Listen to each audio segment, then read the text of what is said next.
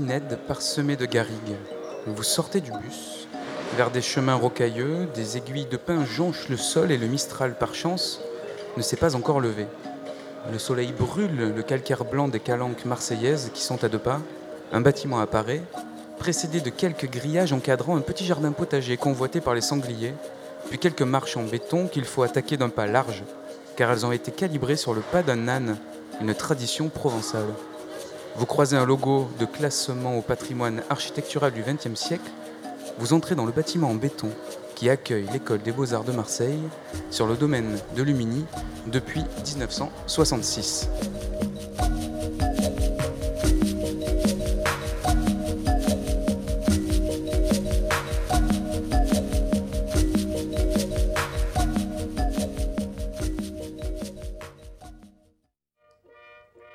Le vaste domaine de Lumini, dans la colline au sud de Marseille, était ce matin le lieu de rassemblement d'un grand nombre de personnalités. M. Gaëtan Picon, qu'accompagnaient M. le préfet Robert Cousin et M. Gaston Defer, venaient en effet visiter les travaux du grand ensemble universitaire qui sera édifié sur cet emplacement. M. Égère, architecte de la ville, devait présenter les grandes lignes du projet, et c'est dans ce complexe particulièrement la future école des beaux-arts qui a retenu l'attention. Puis ce fut la brève cérémonie de la première pierre dans laquelle un tube de parchemin fut emprisonné et scellé par monsieur le directeur général des arts et lettres. Quelques minutes plus tard, une réception était offerte dans les salons d'honneur de la mairie de Marseille et l'on pouvait y reconnaître le célèbre sculpteur César aux côtés du directeur de l'école des beaux-arts, monsieur François Bray.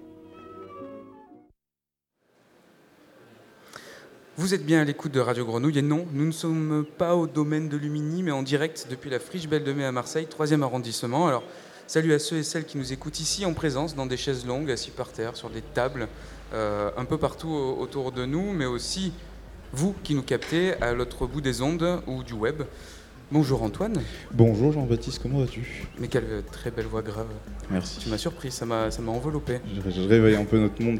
Cette émission spéciale est organisée à l'occasion de la rentrée des nouveaux étudiants de l'École des Beaux-Arts de Marseille, étudiants nombreux qui arpentent la friche aujourd'hui pour visiter les expos, rencontrer des résidents et surtout faire de la radio au final.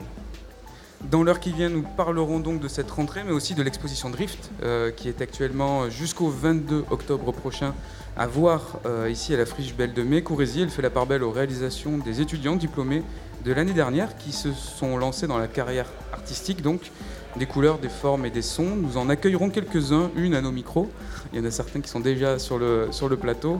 Euh, et notamment les lauréats du prix François Bray, aussi un prix euh, remis chaque année. Nous pourrons même écouter un extrait d'un de ces prix, puisque une des œuvres primées cette année est une œuvre sonore. Et nous aborderons aussi les projets internationaux de l'école, les enseignements en art, avec des récents diplômés aussi, et des responsables pédagogiques, et puis l'engagement étudiant études, dans des études supérieures exigeantes, mais on le sait, pleines euh, de force et de changement. Alors j'aime à rappeler euh, que l'école des beaux-arts de Lumini a été une des premières écoles en France à accueillir un studio son euh, qui, était, euh, qui avait été créé, en tout cas euh, animé par le premier enseignant de ce studio, c'était Lucien Bertolina, qui est aussi le cofondateur du GMEM, qui aujourd'hui est à la Friche Belle mais aussi le cofondateur de, Phonia, notre studio de création radiophonique et sonore à, Grenouille ici à la Friche. Donc il y a une ligne, une ligne presque familiale entre nous, Radio Grenouille Euphonia et l'école des Beaux-Arts. Inge Linder Gaillard, directrice de l'école des Beaux-Arts, est avec nous pour ce, cette émission entre midi et 13h. Bonjour Inge. Bonjour, bonjour Jean-Baptiste. Et Alban Corbier-Labasse, directeur de la Friche Belle de Mai également, pour ouvrir cette émission ensemble. Bonjour. Inge, quelques mots peut-être sur l'école et cette journée déjà, comment ça se, ça se passe? C'est de la journée d'intégration, dit ça dans le monde étudiant, euh, des, des, nouveaux et des anciens étudiants aussi. C'est la lancée euh, de cette saison. Peut-être on peut en, envisager d'ailleurs euh, une, année à l'école des beaux-arts comme une saison artistique peut-être. Oui, tout à fait. Euh, on envisage la rentrée à l'école des beaux-arts de Marseille, INSEAM. On fait partie de l'Institut national euh, supérieur euh, d'enseignement artistique Marseille-Méditerranée, bien sûr. Euh, on, envisage la rentrée comme, un, comme une rentrée événementielle. Et c'est important pour nous, justement, de mettre euh, la, euh, l'actualité artistique et euh, de mettre nos partenaires au cœur de notre rentrée. Et ça se passe bien là aujourd'hui, ça va? Ah ben, Il me semble. Alors, c'est-à-dire qu'on on, on, fait quelque chose d'assez peut-être euh, inhabituel et expérimental pour une école d'art, je pense, euh, pour la mise en installation des étudiants dans leurs ateliers. En fait, on quitte l'école. Euh, on a vu que c'était un moment de tension, et ça l'est toujours, hein, mais on essaie de faire en sorte que ce soit un moment de bonne tension et pas une mauvaise tension parce que quand on, on, est étudiant, on est installé dans son atelier, il faut pouvoir aussi avoir un peu de recul par rapport à cet exercice. Et avoir un peu de recul, c'est aussi euh, ben, ne pas être sur place, mais travailler sur plan, en, mode euh, bureau d'études, autour de la table, avec les professeurs, avec des, collègues aussi pour accompagner, être sûr que c'est pas première arrivée, première servie, mais discuter, trouver sa place, euh, écrire et réfléchir ensemble. Donc c'est ça qu'on tente de faire au Grand Table le matin euh, pendant notre rentrée. C'est la deuxième édition de cela. Euh, et puis aussi avec un petit déjeuner voilà, d'accueil, justement, euh, où on peut discuter ensemble, mieux se connaître et essayer de faire en sorte que le, le, rentrée soit conviviale. Alors on fait cela après deux, journées déjà, enfin trois pour certains à l'école. Les, étudiants internationaux, internationaux sont rentrés lundi. Mardi matin, on a accueilli les collègues. Euh, mardi après-midi, enfin, c'est-à-dire enseignants et enseignantes hein, qui font leur rentrée aussi. Mardi après-midi, tous les étudiantes. Mercredi, hier, c'était une grande journée Agora où on a aussi d'autres euh, partenaires euh, plutôt euh, vie étudiante avec nous, le Cruz, planning familial, plein de monde. Il y avait 16, 16 stands de, partenaires extérieurs qui étaient avec nous. Et puis c'était la journée des inscriptions pour les, les cours au choix. On peut en parler plus longuement plus tard. Et donc c'est la troisième et dernière journée de la rentrée aujourd'hui ici à la Friche. On est ravis d'être là à nouveau. Et puis lundi, les cours commencent et les ateliers à l'école. Alumini. Et c'est parti pour la saison. C'est ça. 2023-24. Alban Corbier-Labas, directeur de la Friche Belle de Mai. Euh, une des missions peut-être de la Friche aussi de recevoir, d'accueillir euh, l'école des beaux-arts. Alors c'est des étudiants en art et en design. On précisera d'ailleurs comment se décomposent les enseignements euh, dans cette école d'art au fur et à mesure de, l'émission. donc une des missions de, la Friche de recevoir cette pépinière un peu de jeunes artistes ici? Euh, oui, bah, la, mission d'Afrique, c'est de recevoir tout le monde, mais avec une attention particulière euh, portée à la jeunesse d'une part et aux artistes euh, d'autre part. Donc là, on a les deux réunis dans une même personne, donc les étudiants de l'école des beaux-arts. Donc nous, on boit, du, petit lait, j'ai envie de dire. Ça fait deux ans maintenant que ce partenariat se concrétise par l'accueil de, de l'expo au cinquième étage en marge d'Artorama, ou dans le cadre d'Artorama. Et là, c'est, ces journées d'accueil à la friche, pour nous, c'est la, continuité euh, naturelle de tout ça. Tout se passe, euh, euh, je trouve, de manière tellement fluide entre nous deux. C'est pas parce qu'il y a 10 km ou 12 ou 15, je sais pas, entre Lumini et, la friche. Mais en, tout cas, on, est vraiment heureux d'être, même de façon précaire et provisoire, une antenne de l'école des beaux-arts à la Belle de Mai. Euh, ici, à la Friche, il y a d'autres structures artistiques qui, justement, sont peut-être le futur des étudiants qui sortent euh, des Beaux-Arts. Une des étudiantes diplômées de l'année dernière, Zoé Ledoux, euh, est en résidence actuellement, je crois, à Triangle. donc, il y a, Et aussi une jeune designer, Matteo Penza. Merci. Toutes les petites fiches en tête de Inge, de tous les, étudiants diplômés. donc il y a effectivement une vraie relation aussi sur la suite, sur, sur le, le potentiel d'exposition et de travail ici sur le lieu.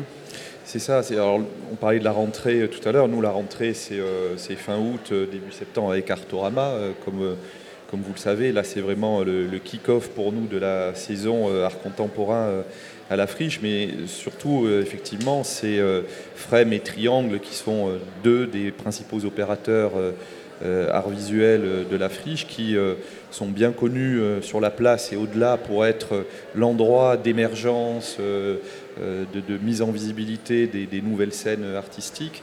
Et là, avec ce, partenariat avec l'École des Beaux-Arts, et je crois qu'aujourd'hui, il va y avoir un parcours dans la friche, dans les ateliers, et notamment auprès de Triangle et Freb, c'est une façon de faire le lien euh, entre la fin des études et le début de, la vie professionnelle. Et on, est très heureux d'être à cet endroit-là parce qu'on est, on souvent en discussion aujourd'hui sur des sujets d'insertion professionnelle, mais on pense à, d'autres euh, secteurs.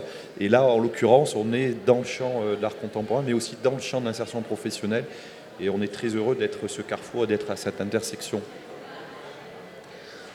on va lancer, nous c'est pas une saison, mais c'est euh, une émission qu'on lance et qu'on relance en permanence. Beaucoup de, d'invités vont se succéder à ce plateau. Merci à vous deux d'être, passés. On va parler justement de cette exposition Drift, euh, donc dérapage contrôlé, qui est actuellement euh, au troisième Troisième étage? Cinquième, cinquième, cinquième, étage. cinquième. Inge, tu voulais préciser quelque chose? Oui, je voulais remercier l'ensemble des, euh, des partenaires justement qui nous reçoivent cet après-midi pendant les parcours dont parlait Albin.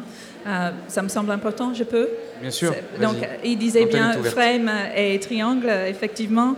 Et il y a aussi le GMEM qui nous reçoit, le Goethe Institut, euh, Ma- Marseille Objectif Danse, Seconde Nature Zinc, les rencontres à l'échelle, Instant Vidéo et Radio Grenouille, bien sûr, euh, euh, nous sommes ensemble. Donc, ça. voilà, ça me semblait important de le préciser. On les remercie. Il y a trois parcours qui sont euh, organisés selon le- l'endroit dans le cursus où sont les étudiants, parce qu'on a 350 personnes à faire circuler euh, dans les friches cet après-midi. Et c'est un travail euh, très minutieux que l'équipe fournit euh, pour rendre ça possible avec nos partenaires. Donc c'est vraiment, c'est vraiment chouette pour nos étudiantes. Alors, souhaite un bon parcours, ça va être passionnant. L'exposition euh, Drift en cours. Merci Alban, merci, euh, Merci à Inge. vous. Merci. L'exposition Drift, oui, tout à fait. Jean-Baptiste, dérapage contrôlé, comme tu pouvais le dire tout à l'heure. Bah, et tout simplement, pour la deuxième année consécutive, l'école des beaux-arts de Marseille bah, vient poser ses valises à la friche euh, de la Belle de Mai pour une nouvelle rentrée.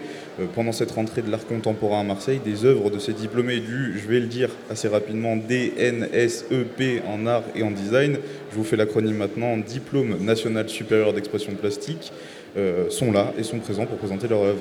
Euh, nous avons aujourd'hui plusieurs étudiantes et étudiants qui ont pu participer à cette exposition nommée Drift, donc dérapage contrôlé, et en présence avec nous maintenant euh, Miguel, Miguel et Adriano. Euh, bonjour, vous avez tous les deux donc participé à l'expo euh, avec vos œuvres respectivement nommées, je suis désolé, Fardo, Paracas et Fa- Fana. Je suis bon sur les deux prononciations Ouais, ouais, nickel. Merci, euh, merci beaucoup d'être avec nous euh, aujourd'hui. Ma première question, elle va être assez simple. C'est euh, c'est quoi le cheminement que vous avez emprunté de pensée et de réflexion pour donner et créer vie à ces œuvres? Alors pour ma part, le cheminement, il a commencé loin de... Je n'étais pas vraiment dans ces, dans ces questionnements-là initialement. Je l'ai survolé en surface. Ma pratique, elle était beaucoup plus expérimentale. Et euh, en fait, peu à peu, j'ai commencé à cerner un peu les enjeux. Et donc les enjeux, c'est le rapport au récit, au fragment, à l'expérience personnelle et intime.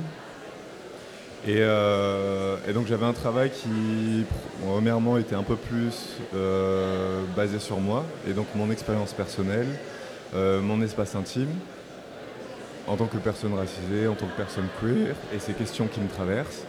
Et ensuite, j'ai voulu un peu sortir donc, euh, de cette zone de confort et commencer à la traverser avec d'autres personnes, avec d'autres rencontres. Et, euh, donc c'est venu à la suite en fait de mon mémoire où c'était autobiographique et où je parlais de différents voyages que j'ai faits et qui m'ont amené à me re-rencontrer, à rencontrer d'autres personnes, d'autres paysages, d'autres lieux. Et, euh, donc à la suite de ça, je me suis dit, bon, bah, ce qui peut être intéressant là de travailler, ce serait de développer ça et donc d'aller un peu plus donc, dans le documentaire, tout en ayant ma pratique euh, expérimentale de la vidéo. Et, euh, et donc là, j'avais ma tante avec moi, qui pendant un bon moment, j'ai travaillé avec elle. Euh, elle me racontait beaucoup d'histoires, beaucoup de récits de sa vie à Madagascar et tout ce qu'elle a pu traverser. Et en fait, j'ai commencé à tisser avec elle un lien, euh, à la re-rencontrer. Donc, euh, initialement, c'était sur le niveau, à ce niveau-là au travail parce que je travaillais pour elle. Mais ensuite, on a commencé à vraiment. j'ai eu cette idée de film-là, mais on a monté le film un peu ensemble. Elle a eu un regard là-dessus tout du long. Et, euh, et c'est comme ça que ça s'est mis en place. Et je trouvais que ça faisait sens avec euh, moi, les questions que je pouvais me poser, tout en ayant une autre approche de celle-ci. Et alors, qu'est-ce qui signifie le titre de cette œuvre? Alors, euh, le titre c'est Faafana. Et euh, Faafana, c'est un mot malgache pour dire liberté, pour dire liberté principalement. Et, et comme il y a tout un travail d'émancipation de la parole, moi je trouvais que ça résonnait et que c'était bien de mettre ça en jeu. Miguel, je te repose la même question, du coup, ton, cheminement pour arriver à la, création et la mise en vie de ton œuvre. je pense que pour moi, c'était un peu, euh, on va dire, plus compliqué, euh, parce que j'ai dû me poser la question sur l'image de la peinture. Qu'est-ce que ça veut dire être personne racisée pour moi, euh, post-colonisée déjà et je prends le principe que, en fait, il y a un bagage d'histoire que je ne contrôle pas, il y a un répertoire de la dialectique matérielle de, l'histoire qui m'appartient effectivement. C'est donc que j'ai, avec cette pièce, j'essaie de revaloriser, de remettre euh, en place des enjeux de la dynamique euh, de ces échanges matériels qui sont liés à travers d'une invasion coloniale. Donc, euh, je mets plutôt, on va dire, en valeur euh, la teinture, que c'est un processus qui a toujours existé au Pérou, mon pays où je suis né, et que je pars du principe que le support de la peinture et le châssis et le fait de peindre, c'est un, discours colonial. Malgré si est-ce que c'est malgré qu'est-ce qui importe qu'est-ce que l'image elle supporte le fait de faire la peinture d'utiliser l'huile ou acrylique en châssis, c'est déjà un outil colonial. C'est donc que je m'éloigne de ce euh, point où j'avais déjà avant, à la quatrième année. Et pendant la cinquième année, je peux construire un discours qui vient à partir d'une revendication. Euh, pourquoi le fardeau Paracas euh, Que c'est déjà c'est un objet de culte religieuse que je trouvais déjà qu'à partir de l'invasion espagnole, le support des échanges, c'était la religion qui a eu lieu. Et donc, euh, pour moi, c'était un, objet qui avait un point en commun, déjà, que c'est la religion. Et, donc, j'utilisais euh, euh, pour la construction de cette pièce un peu de teinture végétale, de, ici que je pouvais trouver à Noailles, des objets que je pouvais trouver dans la région ici de Marseille, et concevoir une pièce qui me ressemblait un peu pertinente. Donc, c'est faire avec ce qu'il y a ici, mais pour représenter vos origines aussi c'est faire avec ce que vous avez trouvé ici ah. pour représenter vos origines aussi. Oui, exactement. En fait, c'est pour remettre en place, en fait. Parce que je pense que, que l'effet d'être latino, je sais pas quoi, comme Tino a dit dans son performance qui a eu lieu à, la friche, pendant les jours de vernissage, il y a certains regards d'exotisation, certains regards de tu es latino ou tu es la pommade, je sais pas quoi. Mm. Il y a toujours comme certains critères qu'on doit remplir. Et c'est donc que je, je voulais pousser cette réflexion et aller plus loin et revendiquer quelque chose qui vient à partir de mon travail. Parce que je pense que c'est pertinent de prendre quelques risques, et spécialement dans un espace assez privilégié comme c'est l'art en fait. Inge, je profite que tu restes euh, avec nous au plateau. Inge Lider-Gaillard, directrice de, l'école des Beaux-Arts, j'allais dire de la Friche mais pas du tout, l'école des Beaux-Arts de Lumini. Euh, il y a plusieurs euh, niveaux de lecture dans, dans, vos œuvres et dans toutes les œuvres plastiques, puisque on voit un objet quand on visite l'exposition. Là, vous nous en parlez, on, on, peut imaginer aussi autre chose. Il y a de la performance. Dans cette exposition de Drift, en tout cas, il y a toutes les pratiques qui sont représentées. Il y a deux cursus, c'est art et design aussi, donc des des, formes qui sont assez différentes dans leur euh, intention même euh, esthétique. Euh, pour ça, vous avez fait appel pour ces expositions-là, on fait appel d'une manière générale à un ou une commissaire. Là, il s'agit cette année de Karine Schlegater, qui n'est pas avec nous là en plateau, mais on l'a eu au micro pendant l'été pour nous expliquer un peu justement les, lignes politiques qui trament cette exposition. On entend bien là dans vos, dans vos travaux qu'il y a une, une dimension politique et de revendication dans un endroit privilégié qui est aussi une grande exposition euh, euh, d'art, c'est euh, c'est aussi important cette médiation-là par le commissaire, par le lieu de l'exposition. Comment ça s'apprend ça aux, artistes qui apprennent justement dans cette école-là? Comment ça se, ça se transmet? Pouvoir faire la médiation de son travail, le faire comprendre, au-delà de la forme qu'on le donne, le transmettre je ne sais pas si ça s'apprend, ça se pratique. C'est-à-dire que c'est que des mises en situation. évidemment, un accompagnement, bien sûr, euh, et c'est très important, euh, mais ça se pratique. Donc, il faut mettre ça en pratique très tôt dans le, cursus même. Et c'est ça qu'on est en train de faire au Beaux-Arts euh, par ailleurs. hein. On, met en place explicitement maintenant ce qu'on appelle le parcours pro pour aider euh, les étudiants et étudiantes, pour les accompagner vers cette, euh, vers cette capacité de, de pouvoir euh, euh, mettre les mots euh, sur ce qu'ils pratiquent.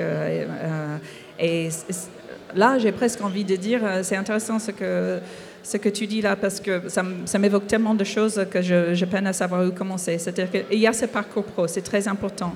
On le met en place depuis les premières années. Mais regardez euh, ces deux jeunes diplômés artistes qui sont avec nous, ils n'ont pas forcément vécu ça au sein du cursus et ils sont très à l'aise et ils arrivent à exprimer euh, euh, ce qu'ils pratiquent ce qu'ils produisent et ce qu'ils vivent de manière, à mon avis, très perspicace. Euh, et euh, euh, ce, que ce que ça m'évoque, en fait, donc ça c'est une chose. Le parcours pro, on le met en place, on le pratique, ça s'apprend et c'est tout un, parcours. hein. Après, ce qu'ils disent m'évoque et ce que j'ai envie de dire, c'est que je suis moi-même assez impressionnée par nos jeunes diplômés. Je les trouve tellement ancrés dans les, dans les questionnements qui traversent la société au sens plus large. Je trouve leurs propos pertinents et je trouve leurs pratiques vraiment en phase avec ce qui, se passe, ce, qui se passe à Marseille, en France et au-delà de ça. Et c'est vraiment pour moi une école à l'image de Marseille même et à, l'image de notre société. C'est-à-dire que nous sommes dans quelque chose de... On, on est pertinent. L'école est pertinente. C'est ça le message que moi j'entends à travers ce qu'il il raconte. Et pour moi, c'est ça... Alors, peut-être que notre parcours pro aide à cela, et je l'espère et je le souhaite, et c'est ça qu'on va vraiment travailler dans les années à venir. Mais je vois d'une certaine mani- manière, on y est. Ça, c'est aussi grâce au- à l'accompagnement de nos professeurs euh, qui sont euh, les enseignants qui sont eux-mêmes et elles-mêmes dans les pratiques. C'est un autre message qui est très important à, à- à transmettre. Les enseignants sont artistes. Absolument, et designers et théoriciens, c'est-à-dire qu'ils pratiquent, euh, ils pratiquent de manière contemporaine et expérimentale les champs qu'ils transmettent aux étudiants et étudiantes. C'est ça aussi la force d'une école d'art et une école de design euh, au jour d'aujourd'hui, me semble-t-il. Et c'est ça leur pertinence. Oui, et justement, je me posais la question, ça représente quoi pour vous d'être ici aujourd'hui, de pouvoir exposer euh, sur euh, une exposition de drift comme ça, qui est aussi longue, qui court jusqu'au 22 Euh, Quelle place vous y prenez? Enfin, C'est important pour vous, j'imagine? Euh, pour moi, c'est important. C'est important parce que, hum, donc déjà, initialement, je viens de Marseille. Et donc moi, je viens des quartiers nord de Marseille. Et aujourd'hui, me retrouver ici et pouvoir parler donc des sujets qui me tiennent, qui me tiennent à cœur et qui ne sont pas euh, conditionnés par, euh, par l'académie, par les institutions, etc. Mais c'est tout un fruit de, ma recherche. Et donc en partant, comme je disais initialement, de mon expérience personnelle, et pour ensuite aller et creuser de plus en plus. Et, euh, et donc je dirais que c'est une sorte de satisfaction de pouvoir arriver ici, dans un espace qui initialement n'est pas le mien, et à me retrouver à pouvoir parler donc des sujets qui sont les miens, et, euh, et que tout comme la performance en fait, ou gênance, et euh, toute cette condition, toute cette expérience, donc en tant que personne racisée, en tant que personne queer, en tant qu'étudiant, et, euh, et tout un parcours de vie comme ça, tout en la traversant avec des gestes et avec des mouvements. Et, euh, et donc oui, pour moi, c'est bon, assez gratifiant quand même de me retrouver là. Miguel, même question. Euh, moi, je pense que c'est un peu pareil que Tino. Euh, moi, en tant qu'étrangère, que racisé, euh, moi, j'ai trouvé très pertinent à Marseille que c'est le lieu de rencontre de plusieurs cultures, en fait. Je sens un peu dommage qu'à l'école, en fait, la plupart des gens euh, sont blancs, quand la ville, euh, plus que la moitié, n'est pas blanc, déjà. Et déjà, je dois remercier l'école qui met dans cet espace, à Dino et à moi, qui sont déjà un lien en commun, personne qui a un, bagage historique qui passe à travers de la couleur de notre peau. C'est la couleur qui remarque, qui nous fait prendre l'attention des gens, on va dire. Et ça, je pense que c'est très pertinent. Comme vient de dire Madame Ing, c'est pertinent de nous mettre ici à la- dans cet espace. C'est pertinent les enjeux sociaux, historiques et les étudiants font à l'école. Et moi, je vais vous dire juste merci. Et merci à vous d'être là, de nous partager ça au micro. On passe une petite, un petit morceau de musique et puis on continue à explorer les enseignements et la vie étudiante aussi de l'école des beaux-arts, puisqu'on parlera, il me semble, de, de Récupératech juste, juste après, et euh, de l'assaut étudiante aussi euh, Qu'est-ce qu'on écoute, Antoine? On, ben, on va écouter Cold Blood Soldier, qui nous vient tout droit des, des Samoa. C'est du, du, reggae euh, dub, euh, bien comme il faut. C'est parti. Yes, sir, yes, sir. New boy Bonnie Mike. And on the track with another motherfucking hit up. All of my soldiers, I feel run up, run up. All of my soldiers, put the guns up, guns up. All of my soldiers, I feel run up, run up. All of my soldiers, put the guns up, guns up. I'm a murderer.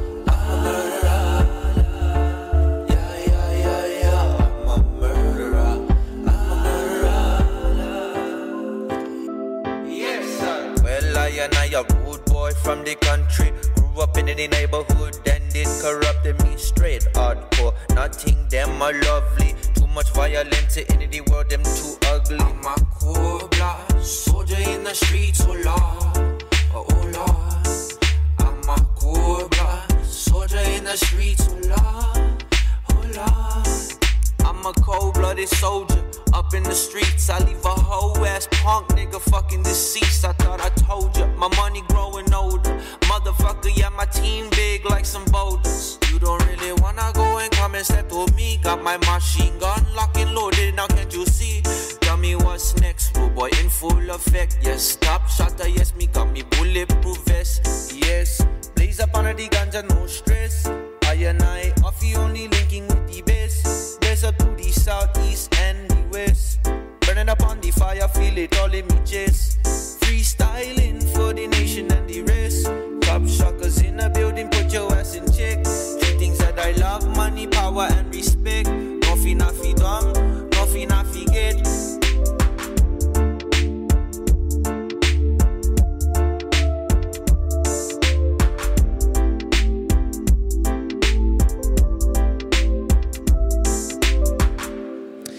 Et voilà, Cold Blooded Soldier. Nous sommes toujours ici à la friche de la Belle de Mai pour ce plateau de rentrée de l'école des Beaux-Arts de Marseille.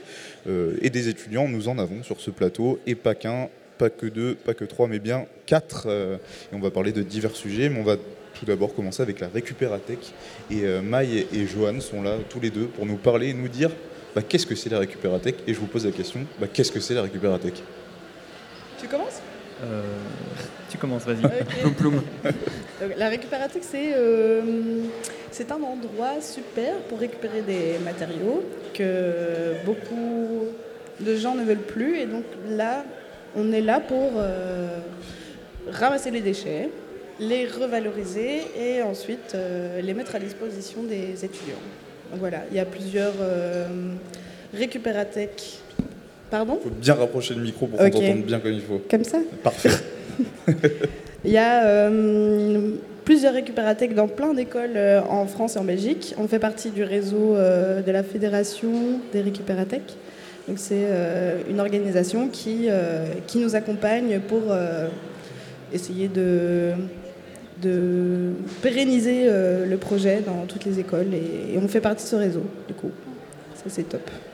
Vous diriez que le but premier de la Récupératech, c'est quoi? Un but écologique, un but social? Un Bah. but. euh, Bah, les deux. Ouais. Enfin, on, on est là pour. euh, Enfin, on met des, des matériaux à disposition. Euh, alors, c'est en fonction de ce qu'il y a, généralement, mais enfin, tout est gratuit. Et, et ouais, on récupère les, dé- les déchets, on les revalorise, ça je l'ai déjà dit, mais euh, bah voilà, donc c'est gratuit. Et je pense que euh, c'est c'est bien pour, euh, pour tous les étudiants. Surtout qu'il y a, de la- y a de la précarité étudiante et. Et euh, ça, c'est un fait, donc euh, voilà.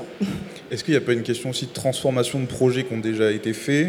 On récupère les matériaux de ces projets, on leur redonne une seconde vie, donc un projet peut en devenir un autre? Oui, tout à fait.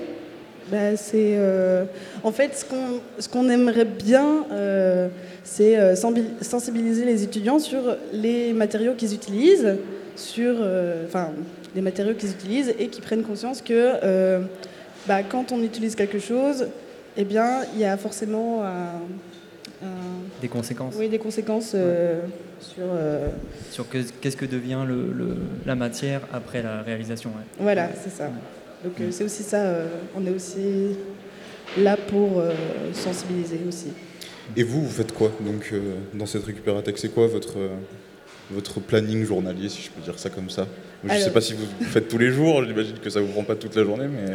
Ben, en fait, là, euh, c'est un peu exceptionnel parce que, euh, enfin non, c'est, on a réparti euh, toutes, les, toutes les tâches. Maintenant, on est trois à gérer la gest- enfin, à, à gérer la récupératech. Donc, il y a Joanne, il y a Lila qui n'est pas là pour le moment, et il y a moi. Donc là, on est trois petites têtes à, à gérer le truc.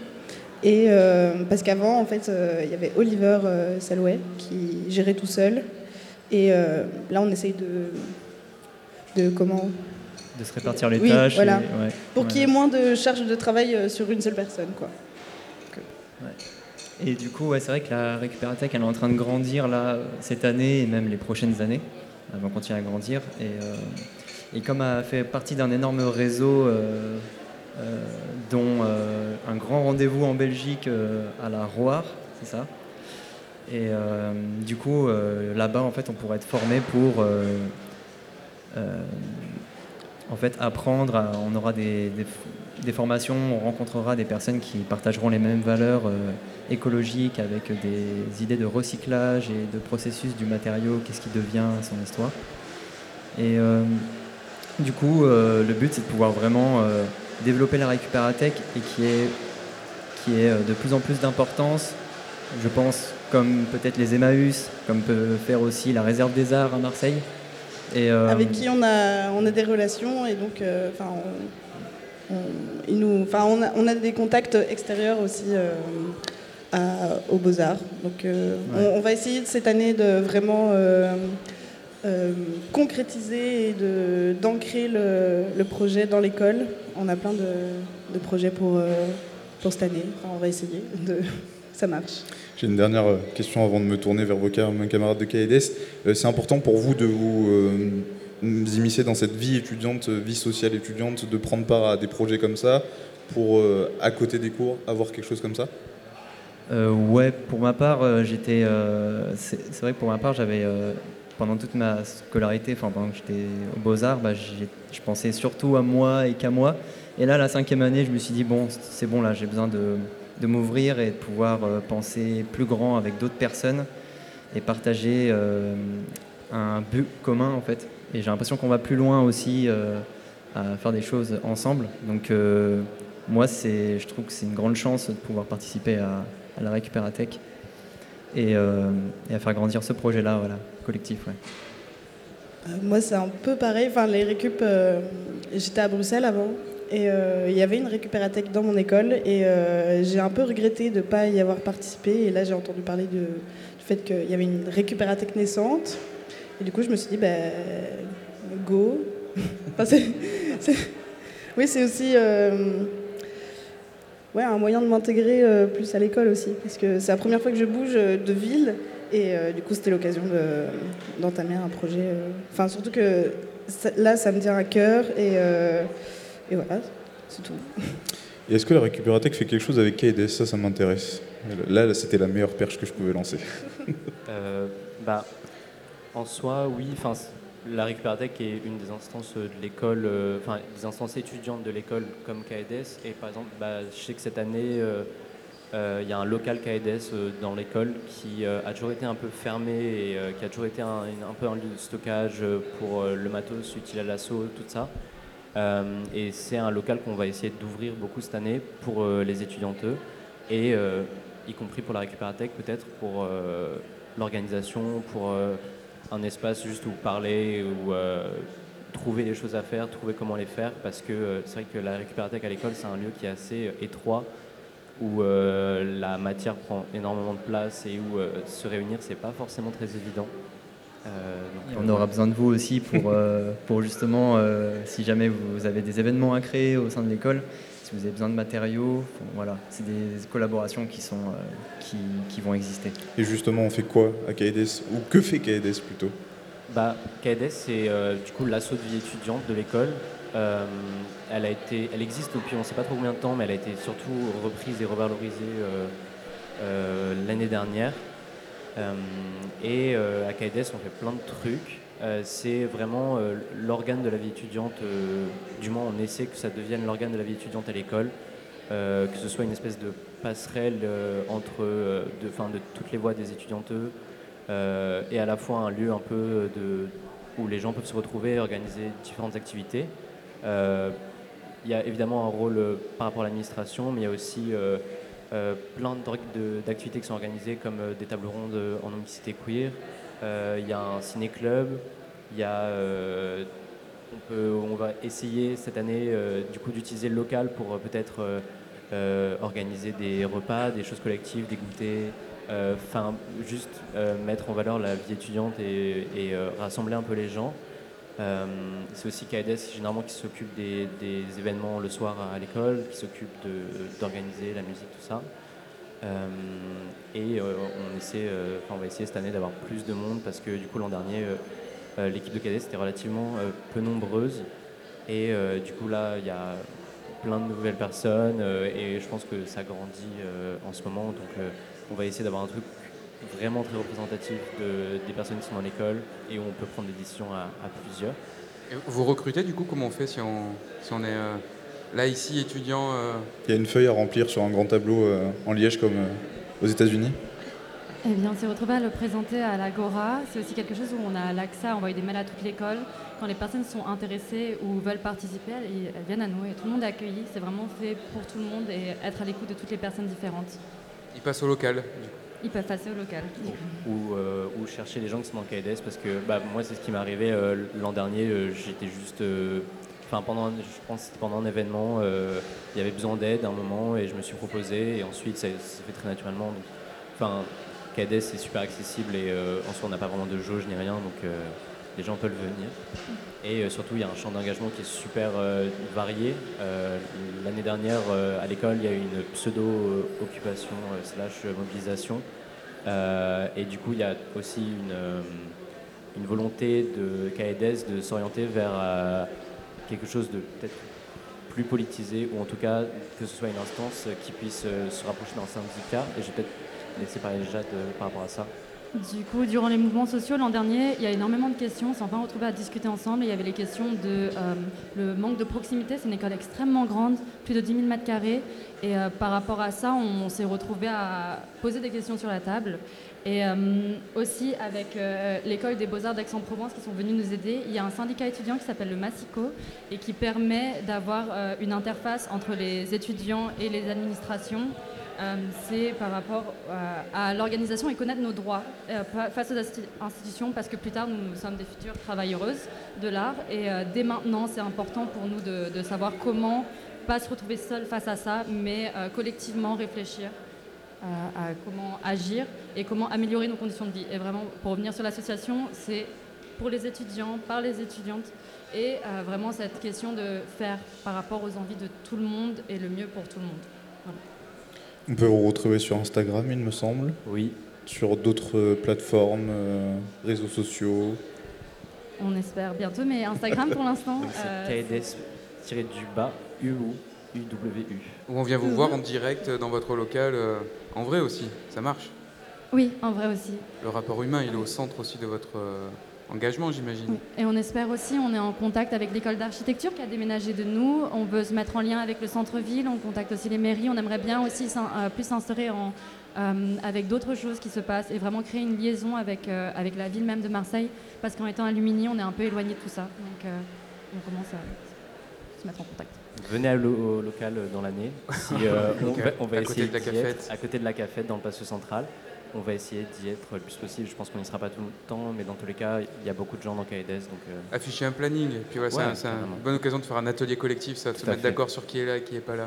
Merci beaucoup, l'association. CAEDES de l'école de Lumini. Bah alors, on- vous, évoquiez hein, ces questions de politique, d'inclus- d'inclusion, d'inclusivité, de genre aussi, euh, et d'identité dans les milieux de l'art. C'est un des propos euh, du podcast Sans Interruption, qui est un podcast euh, que nous co-portons, euh, que nous co-écrivons entre Radio Grenouille Euphonia et l'École des Beaux-Arts. C'est notre collègue Léna qui est référente de cette, cette réalisation-là et qui mène, qui a mené déjà des, ateliers de réalisation autour de, de ces questions. Plusieurs épisodes sont déjà nés. l'année dernière. Je vous propose. Il y en a eu quatre et je vous propose d'écouter un extrait de, du prochain, en fait, du dernier plutôt, parce qu'il est déjà sorti sur les plateformes. Euh, donc un extrait de Sans interruption. C'est pour vous. Faire attention. Moi, ça m'évoque un état de veille. Pour plus vite être de nouveau capable d'interagir de manière saine avec les autres. Et ainsi pouvoir participer à leur bien-être aussi. aussi. Arriver chez lui, essoufflé par les escaliers, enlever mon short comme j'ai enlevé mes chaussures en entrant. Lui blessé, abîmé, cassé. Blessé, abîmé, cassé. Prendre soin de toi, c'est prendre soin de moi pour que mes blessures ne s'ouvrent pas sur toi. Prendre soin de quelque chose qui a besoin de Le soin, c'est peut-être un soutien bienveillant qui ne te demande pas de te dépasser, mais qui t'accompagne jusque là où tu voudrais aller. Qui t'accompagne jusque là où tu voudrais aller.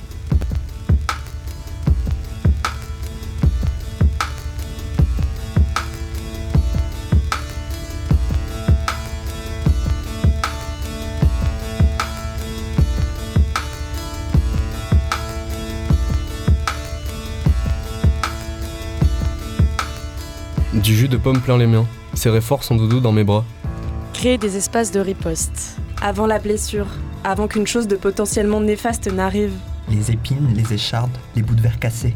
C'est l'échange et la transmission des savoirs communautaires. C'est le pansement sur la plaie. Quand on se promet de ne pas s'abîmer d'indifférence. Savoir donner du temps, savoir être égoïste parfois. Jouer au plus con quand on me prend pour un con. Quand il faut prendre soin, je ne prends rien.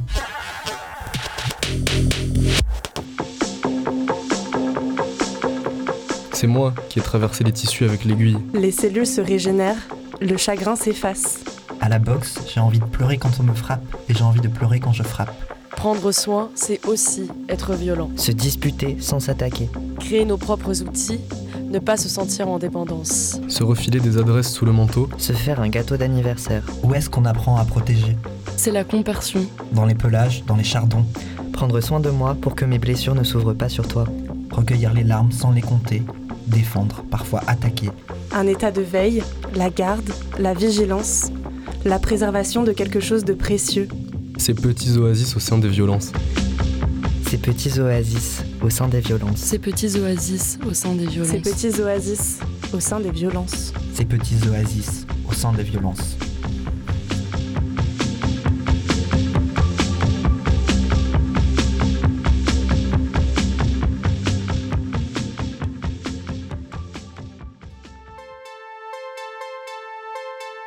Sans, interruption. Sans interruption. Sans interruption. Le podcast qui porte et laisse s'exprimer nos voix.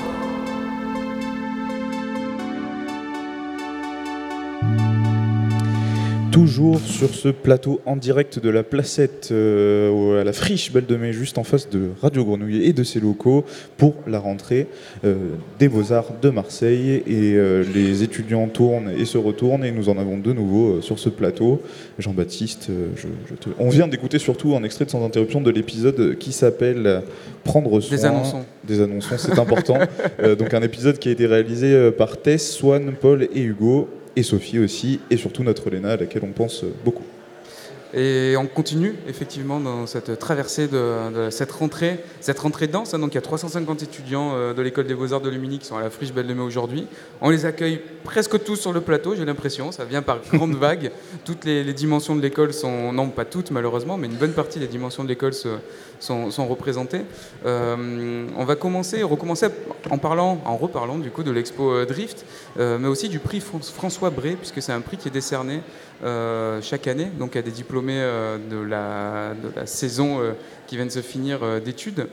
Sarah Fajot, tu nous as rejoint sur ce, plateau et tu as eu, tu as été primée par ce prix François Bray pour un travail sonore. Alors avant qu'on échange vraiment sur le pourquoi, le comment et quel est ce prix, très rapidement, on va écouter un extrait de ton travail qui n'est pas représentatif puisque c'est une installation, je pense que tu vas nous le dire, qui est diffusée et spatialisée presque avec plusieurs enceintes. Mais pour se donner un peu une idée euh, de ton univers, en tout cas de l'univers de cette pièce, on écoute un, petit extrait tout de suite. Pour un oui ou pour un non. Coupable, il peut veut rompre pour, un, oui ou pour un non. Coupable, ils peuvent rompre pour un oui ou non. Pour un non. Pour un oui ou pour un non. Oui ou non. Ce n'est pourtant pas la même chose en oui ou non. Faites ce oui ou non. Pour oui non. Pas la même chose en euh, oui ou non. Sarah, Sarah Fajot, donc le titre de cette pièce, c'est Qui suis-je C'est ça? Non, du tout. Non, c'est pas ça. C'est La Petite Salle. Euh, en fait, euh, c'est une pièce de Nathalie Sarotte pour un oui ou pour un non. Et euh, du coup, en fait, je m'intéresse vraiment au conflit. C'est quoi un conflit? Je me suis vraiment questionnée là-dessus. Et donc, du coup, j'ai énormément enregistré des fois des, conflits à, des conflits qui sont parfois même diffusés à, leur insu. Mais là, en fait, c'était une autre manière d'appréhender le conflit, c'est-à-dire que je, cherchais à comprendre est-ce que le conflit résiste ou non? Parce que cette pièce de Nathalie Sarotte, euh, c'est deux personnes qui, qui se disputent, en fait, qui, ont un petit malentendu, qui essayent de se comprendre. Et euh, du coup, c'est des mots qui sont un peu compliqués pour des enfants. C'est un vocabulaire euh, qui est un peu plus soutenu. Et c'est aussi un peu le squelette d'un conflit parce que il n'y a pas vraiment de cris. On est dans un, dans un conflit qui est très calme, c'est très posé. Euh, et du coup, je voulais, je voulais voir en fait si réciter par des enfants, ça pouvait déconstruire en fait, ça pouvait, ou est-ce que, ça, est-ce que le, conflit résistait en fait? Alors, dans, l'exposition, comment est présentée cette œuvre? Si tu peux nous décrire. oui, du coup, c'est une pièce à, à, six pistes, donc avec six enceintes sur des trépieds. Et du coup, les trépieds sont à peu près à 1m20 pour que ça soit un peu à la taille des enfants, en fait, euh, comme si des fois on pouvait un petit peu se baisser euh, pour qu'on soit vraiment à, la taille euh, d'un enfant. et du coup, en fait, chaque enceinte représente un enfant. Et chaque enceinte est différente pour vraiment illustrer l'enfant à travers, enfin la voix de l'enfant à travers l'enceinte. Alors, question plus future, ton futur d'artiste. Tu es diplômé cette année de l'école, enfin l'année dernière, donc tu n'es plus à l'école des beaux-arts. Tu as reçu ce prix François Bray.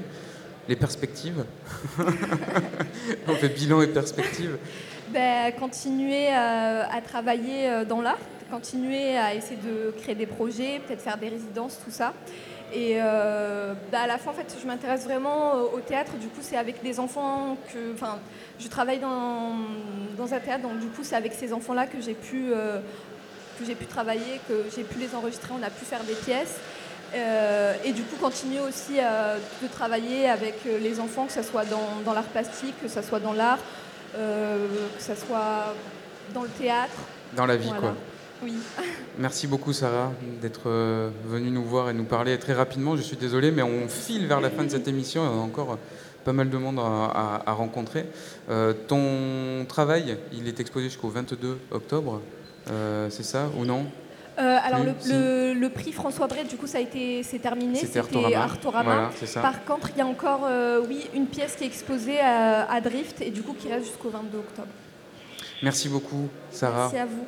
Je me tourne vers ta voisine, Anaïs Deléage. Bonjour. Donc, je te laisse peut-être déplier ton, ta fonction, ton titre, parce que c'est en rapport avec l'international, ce sont les projets internationaux de l'école, c'est ça? C'est exactement ça. Voilà, euh, responsable de la stratégie internationale. Voilà, c'était un peu plus, euh, un peu plus fin que, ce que j'avais. Euh, alors, qu'est-ce que vous avez dans vos, dans vos projets cette année? Parce qu'il y a plein de choses, vous êtes actifs sur, sur plein d'endroits. qu'est-ce qui se trame là pour les étudiants des beaux-arts à l'international cette année? Alors on a commencé déjà à accueillir lundi 23 étudiants internationaux donc en provenance de nos écoles partenaires, donc à Venise, Bologne, Milan, Munich, Berlin, Hambourg, Abidjan, Bruxelles, Leeds, Danks, Laval, Linz, Vienne, Zurich, Lucerne et enfin Budapest. Donc déjà l'international à l'école. C'est aussi voilà, les rencontres que permettent ces étudiants qui viennent nous rendre visite pendant un semestre. Ça fait beaucoup de langues. C'est ça. On parlera de la langue de la langue de la LSF aussi là tout à l'heure, donc ça qui, fait partie puisqu'il y a un enseignement en, en, langue des signes à l'école des beaux arts. Mais donc voilà, il y a aussi toutes ces langues qui sont représentées dans l'école des beaux arts voilà, avec pas mal de cours aussi en, français, euh, langue étrangère qui leur sont proposés, même si euh, on propose aussi de plus en plus de, programmes en anglais pour eux. Et euh, voilà, on a eu le plaisir aussi d'accueillir Mouna Djemal, une artiste enseignante aux Beaux-Arts de Tunis, avec laquelle on va faire un workshop cette année, donc qui nous a rendu visite hier pour présenter son workshop. Et euh, voilà, on a eu aussi au niveau des diplômés, pour faire le lien, euh, sept lauréats du réseau de l'école du Sud qui vont partir en résidence dans des lieux partenaires en Tunisie et au Maroc pendant en moyenne un mois entre octobre et novembre prochain, dans le cadre du projet Miramar. Et euh, là, on a 19 étudiants de l'école qui vont partir à côté de Berlin pour faire un workshop, le quatrième dans le cadre d'une collaboration avec l'école de Berlin-Weissensee. Et donc, ils partent vendredi. Ça commence tout de suite. C'est ça. Il y a aussi des rapports avec le continent africain. Euh, je sais qu'on en avait parlé parce qu'on a peut-être, euh, on va peut-être imaginer euh, une, série, peut-être d'émissions ou de podcasts pour illustrer la jeune scène artistique à Abidjan. Bon, il y a une sorte de, nœud en ce moment quand même dans les relations culturelles entre le continent africain et la France. Il y a des perspectives aussi de ce côté-là quand même? Alors, de notre côté, pour l'instant, ça n'a pas vraiment entravé les collaborations, heureusement. Donc, on a pu accueillir la trois étudiants en échange euh, pour, euh, pour l'année. Et euh, on continue la collaboration aussi en lien avec Tétouan, puisque c'était aussi un programme tripartite. Et là, le prochain épisode, ce sera un, un, workshop rencontre autour plutôt du design, donc à Tétouan en novembre, où nous on envoie une jeune diplômée, Victoria Lièvre, qui travaille plutôt sur la question du recyclage des agrumes et qui va rencontrer Jean Servet Saumian, un designer euh, ivoirien. Donc à Tétouan, la, prochaine étape concrète voilà, de cette collaboration, ce sera en novembre. Hors peindre, peindre, je crois que Jean-Baptiste Sauvage est dans le canapé, peut nous en parler. Quel est ce projet qui est euh, justement euh, lié à cette dimension internationale de, l'école Alors c'est un projet sur lequel on travaille depuis 4 ans, qu'on a mis en place grâce à l'aide précieuse d'Anaïs. Je tiens à la remercier ici et, euh, là-dessus. Et c'est un projet sur lequel je travaille à l'école avec Katharina Schmidt, qui est artiste euh, et qui enseigne à l'école. Et ça fait quatre ans qu'on mène ce programme et ce programme est basé sur une recherche autour de, des questions de, peinture in situ, de comment travailler en groupe, comment travailler euh, dans quel contexte, comment. Et c'est un, c'est un, arc qui fait un petit peu des sauts de puce tous les ans, parce que le principe, c'est quand même de, partir sur des lieux euh, assez euh, hétéroclites. Ça peut être des lieux urbains, ça peut être des lieux à la campagne, où on embarque les étudiants et les étudiantes sur des périodes de 8 jours minimum. Et, on travaille euh, principalement sur ce programme pour l'instant avec euh, l'école de Weissenzi, avec des contacts euh, qui sont des, un collectif d'artistes avec lequel a travaillé Katharina. Et ça fait maintenant quatre workshops avec celui qui va débuter demain, qu'on mène avec eux, avec les étudiants et les étudiantes. Donc on se retrouve à une trentaine, parfois même 40 à travailler sur des sites euh, sur lesquels on réfléchit à l'avance et sur lesquels on travaille. Et, et avec moi, il y a deux étudiantes. J'aimerais bien. Peut-être un, mot euh, sur, oui, voilà, sur votre pratique euh, dans, ce, dans cet arc. Donc on n'a pas déplié d'ailleurs un ARC, c'est un, une unité d'enseignement? Oui, c'est une unité d'enseignement, c'est un format qui, qui est aussi sur lequel on, a des notions de recherche, qui sont des accompagnements de, de pratique des étudiants, mais qui sont des formats euh, avec euh, voilà, une, marge de manœuvre pour chaque euh, enseignant à l'intérieur, mais qui sont des, formats sur lesquels on, souvent on propose des formes collectives aussi de travail et de réflexion. Alors un mot du côté des étudiantes, et après je suis désolé, il va falloir aller très très vite pour accueillir nos camarades de Pissour qui sont là-bas et qui, discutent pour qu'on ait une, oreille justement sur ce dispositif super intéressant. Vous avez participé déjà donc à un de ces euh, arcs. Vous êtes allés où, l'une et l'autre? On est toutes les deux allées au moulin de Paillard euh, l'an dernier. c'était un moulin de papier et qui a été euh, re- retravaillé en tant que studio euh, résidence pour des artistes. Donc on a eu un aperçu euh, de ce que ça pouvait être un studio, euh, enfin pardon, une résidence avec euh, plusieurs personnes euh, et plusieurs artistes en collaboration, euh, donc dans un milieu urbain. Très bien. C'était en France? Oui. Parce que comme on parlait beaucoup de, de- de- de la Méditerranée aussi. Ouais, avec le groupe d'étudiants allemands. C'était un, workshop qui était ni à Marseille ni à Berlin, mais euh, dans la Sarthe. Très bien. Bon, c'est pas à côté non plus. Merci pour ces quelques mots. Oui, il nous reste 4 minutes, mon camarade. Mon collègue Gilali me fait signe. Je vous propose d'accueillir du coup le dispositif Pissour, quelques représentants et deux étudiants, en tout cas euh, sourds, qui euh, participent euh, et sont présents aux enseignements de l'école des beaux-arts. Merci beaucoup. L'arc hors peindre, que bah, voilà, hein, tous les étudiants peuvent retrouver, j'imagine. Toutes les infos sont dans l'école. Vous allez voir Kaedes s'il faut. Vous allez voir directement le bureau de la directrice Inge Linder-Gaillard. Vous allez voir Nadia Slimani à la communication. Tout le monde vous orientera vers l'arc qui vous convient. Et on termine donc cette émission un peu rapidement, et j'en suis vraiment désolé, avec Christine. Oui, Christine qui est interprète en LSF, euh, Oui, qui a un micro, et euh, deux étudiants donc euh, de l'école des beaux-arts. Et s'ils peuvent nous dire d'ailleurs leur prénom que je n'ai pas que je n'ai pas dans mes petits papiers. Donc on a toujours le temps de la traduction en langue des signes française LSF pour nos auditeurs qui sont à l'autre bout de l'antenne. Tout ce que je dis est traduit en signes. Donc nous accueillons vos prénoms. Alors, euh, je m'appelle Léandre, Léandre. donc euh, Léandre Chevreau, et je suis en deuxième année euh, aux Beaux-Arts. euh, et d'abord, j'avais choisi art, et maintenant, je me dirige vers le design. Bonjour, moi c'est Antoine Hurier. Et l'année dernière, j'étais en première année, euh, donc on faisait de l'art et du design. Et en deuxième année, euh, je me spécialise donc en art. Et j'ai Léandre, en fait, est en troisième année, pardon. Alors, euh, une question, comment vous avez eu vent, comment vous avez été au courant de, cette, de ce dispositif Pissour?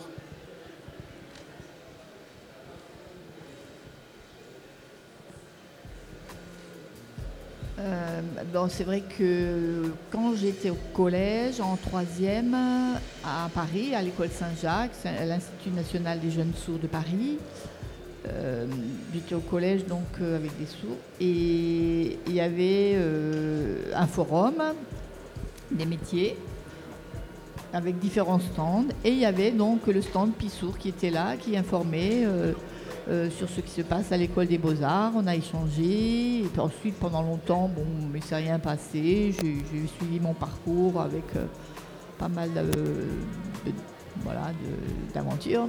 Et finalement, je me suis décidée il y a deux ans d'intégrer euh, les beaux-arts de Marseille. Et Léandre? Léandre, oui. Et on va Donc conclure moi, cette émission pareil, j'étais aussi scolarisée euh, à l'école des beaux-arts, euh, pardon, à l'école Saint-Jacques, pardon. Et euh, il y avait une section euh, où on nous destinait donc à choisir métier, euh, ce qu'on souhaitait faire. et donc, on nous a dit qu'il y avait une possibilité donc d'intégrer les écoles supérieures à Marseille aux Beaux-Arts. Et donc moi, ça m'a vraiment intéressée. Mais malheureusement, c'est vrai qu'en France, c'est la seule école euh, qui est accessible euh, pour les sourds. Moi, je voulais faire des arts, mais je ne savais pas euh, vraiment. et donc, même à Paris, hein, il n'y a pas d'école accessible pour les sourds. Merci pour beaucoup. ça j'ai choisi Marseille. Merci beaucoup pour ce témoignage. En fait, on va devoir finir l'émission. On a été trop, trop, trop ambitieux. On a reçu presque les 300 étudiants qui étaient aujourd'hui euh, à la Friche Belle de Mai, qui viennent de l'école des Beaux-Arts de Lumini. Merci à tous d'être venus. Merci Inge d'être venu ici. L'expo euh, continue encore un peu. Drift m'en mettra toutes les infos dans la mise en ligne. Désolé, je ne peux plus euh, laisser trop de temps d'antenne. En rend l'antenne, merci Alexis Monini et Gilali Amiche à la technique et à la réalisation. On continue à discuter hors micro de tout, de tout ce qui se passe à l'école des Beaux-Arts de Lumini. Merci à tous et bonne suite sur les 3-8. Lots of skunk pussy, I wouldn't pay you a penny. Ooh, hey, San. Keep my name out your nasty mouth. Your nasty lyrics. Nasty.